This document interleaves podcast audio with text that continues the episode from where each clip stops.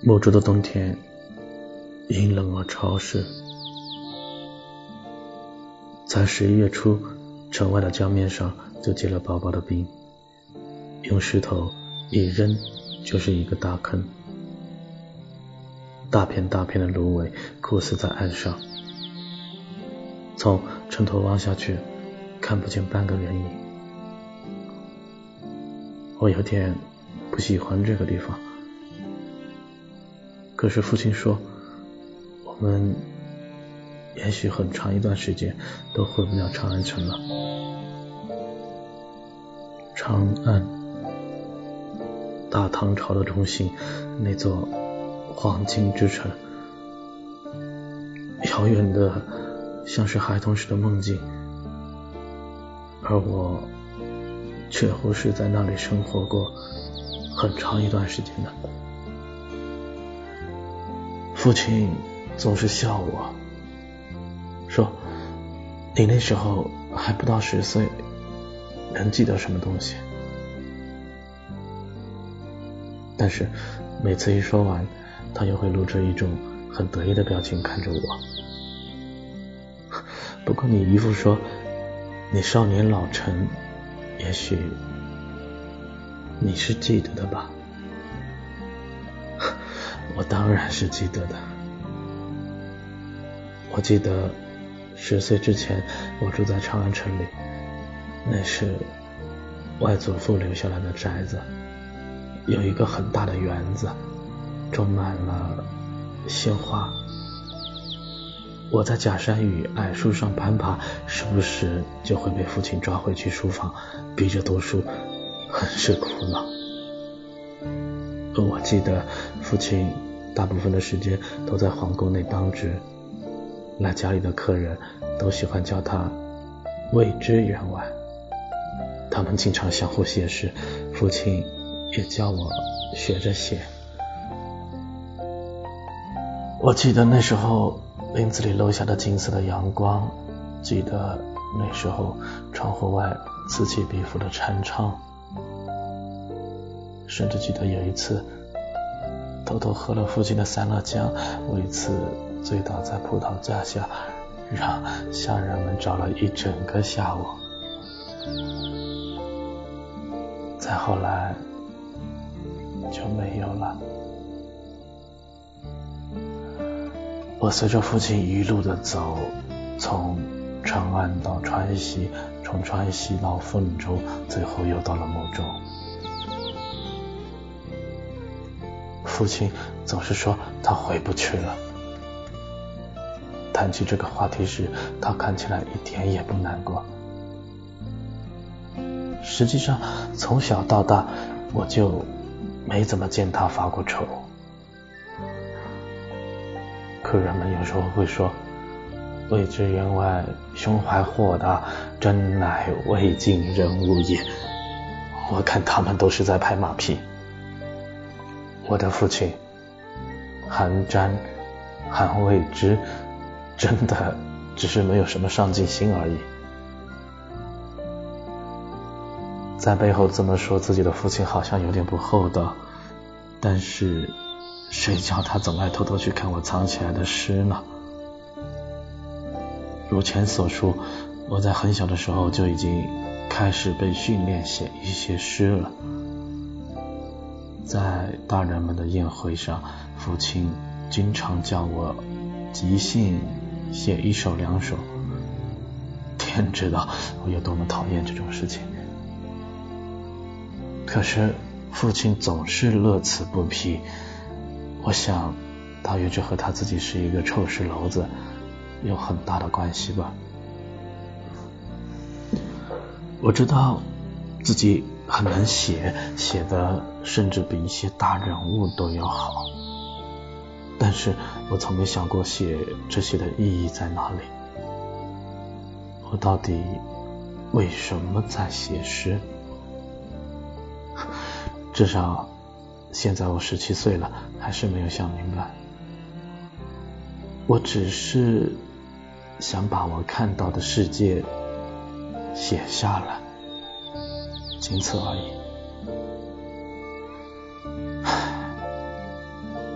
就像现在，我把新写的一首诗吹干，拢在袖中，去书房准备给父亲看，说不得又能换几声赞许。看他老怀大慰的模样，其实也挺好玩的吧。然而，父亲在书房簌簌的哭泣。推开门，我从未见他有过那般的不堪，浑浊的眼泪顺着面颊流淌下来，打湿了虚然，涂成了花白泥泞的一片狼藉。丰神俊秀的目中刺士，哭得宛若风中残烛，摇摇欲倒。我不知所措的站在门口，他抬起头看我，嗓子嘶哑，仿佛是两片生铁摩擦发出了声音。你姨父走了。我下意识的啊了一声，但其实完全没有反应过来。他又一字一顿的说：“你姨父走了。”痛死我了！他跪坐在席上，泣不成声，手上的信纸紧紧的攥成一团，看不见内容。我忙不迭的上前给他顺气，心中关于我的姨父的记忆才一点一滴的冒将上来。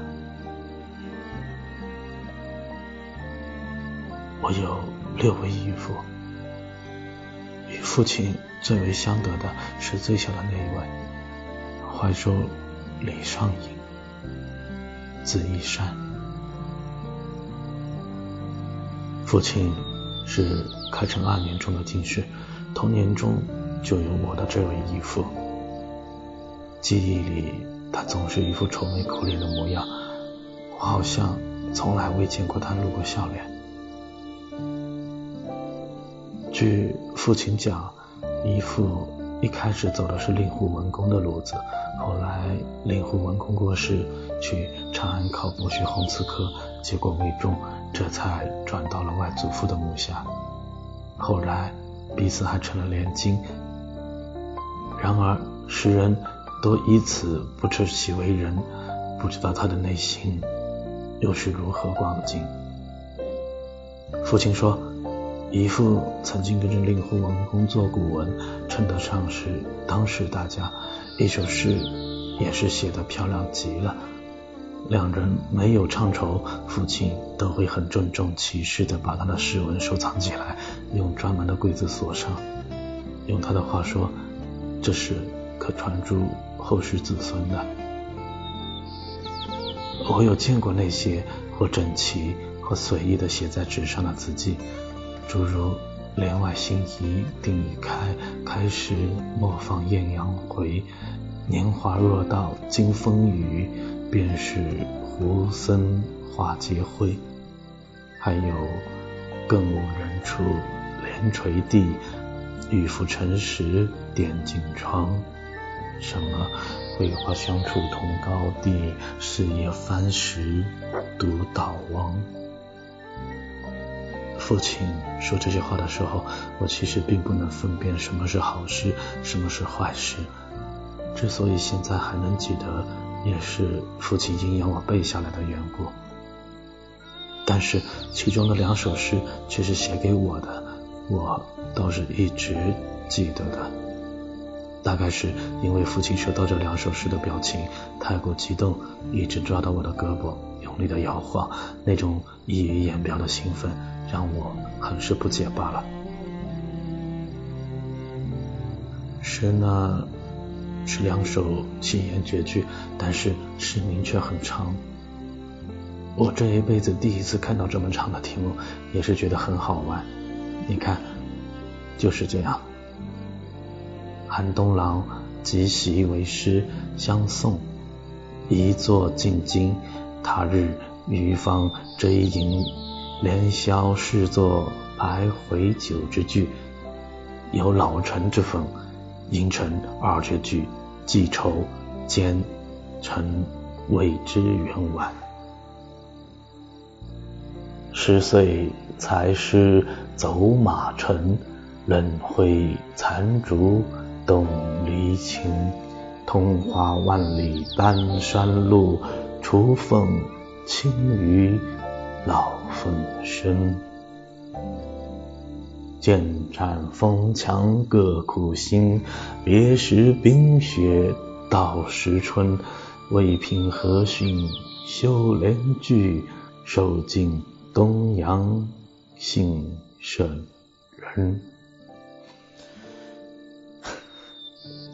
我十岁那年，父亲离开长安，去到蒲州上任。那是我第一次出这么远的门。我们一路过陈仓，越散关，沿着嘉陵江坐船而下，又赴乘车向西南，过了剑阁，在一个叫做梓州的地方停了下来。我的姨父李商隐就在那里给当时的河东公柳仲颖当节度判官。此前一年，我最小的姨母生病去世，在洛阳，在长安，外祖父都给我们留下了寨子。父亲与他的连襟们两地奔波，一起帮忙着操持丧事，而小姨父整个人都是垮了的样子。这也是我总不愿意见到他的缘故。谁喜欢和一个蓬头垢面、形容枯槁的人打交道呢？记忆里的那一年，他总是闷头不说话，有时喝醉了就写一些诗，写完就抱着那些字哭，让人看了怪没趣的。父亲有时候陪着他，也是不停的叹气。听说那时候他又走通了令狐相公的门路，挂了一个。太学博士的虚衔，可是心里的苦也是不足为外人道。河东公多次邀请他入墓，他也没有答应。不过幸好最终是去了的。所以在梓州，当父亲说要见一见姨父，我心里其实是拒绝的。然而在见到他时，他却。完全不是我记忆中的憔悴模样，整个人变得神采奕奕起来。大人们相聚，少不得吃吃喝喝，说起话来我也插不上嘴，只好趁他们不注意，悄悄的偷酒喝。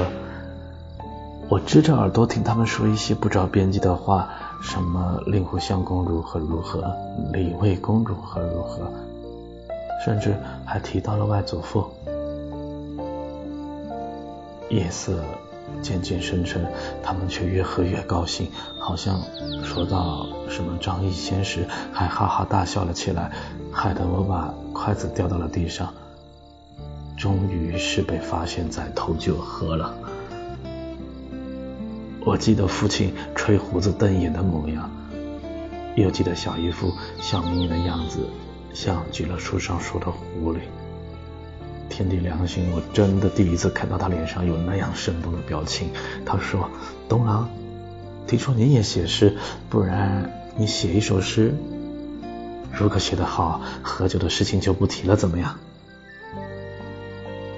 我看见父亲起身要来抓我，连忙答应了下来，慌慌张张的就离席开始作诗。到底做成了什么样？如今根本想不起来了。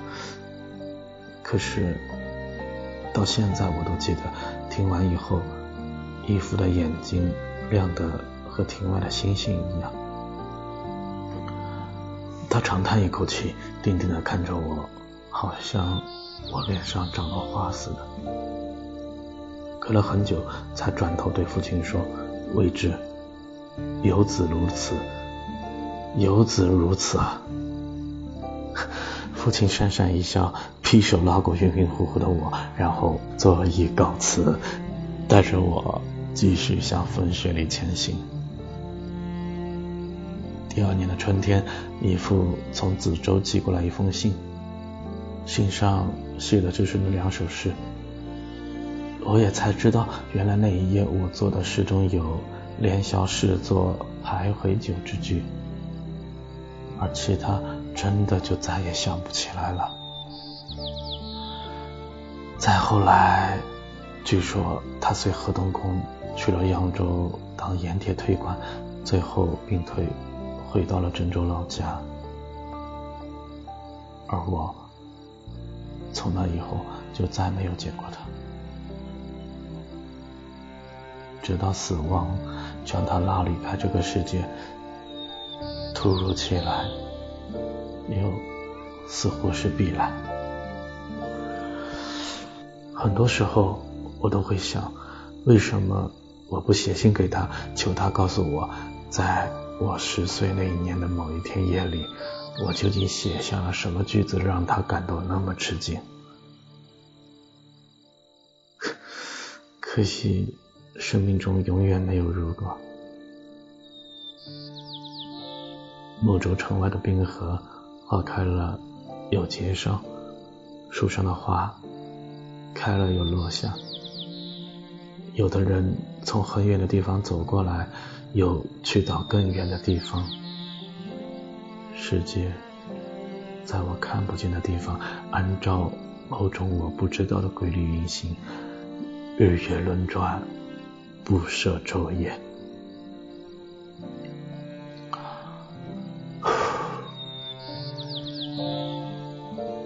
过了很久以后，父亲才想起来问我：“那一天，你跑到我书房里是要做什么？”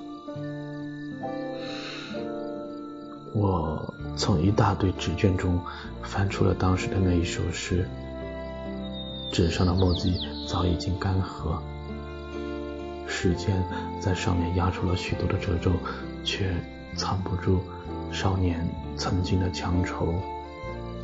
那些字迹清晰可见，又如同随时会被风化了一样的脆弱。纸上。写着这样一首诗：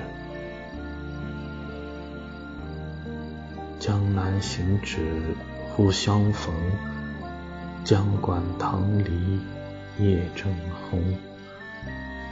一笑共结成往事，半寒相顾似衰翁。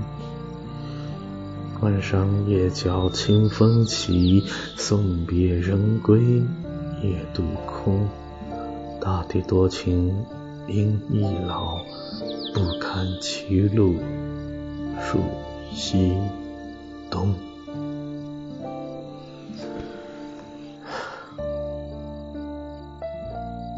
大地多情应易老，不堪歧路数西东。父亲哑然一笑。忽然流下两行清泪。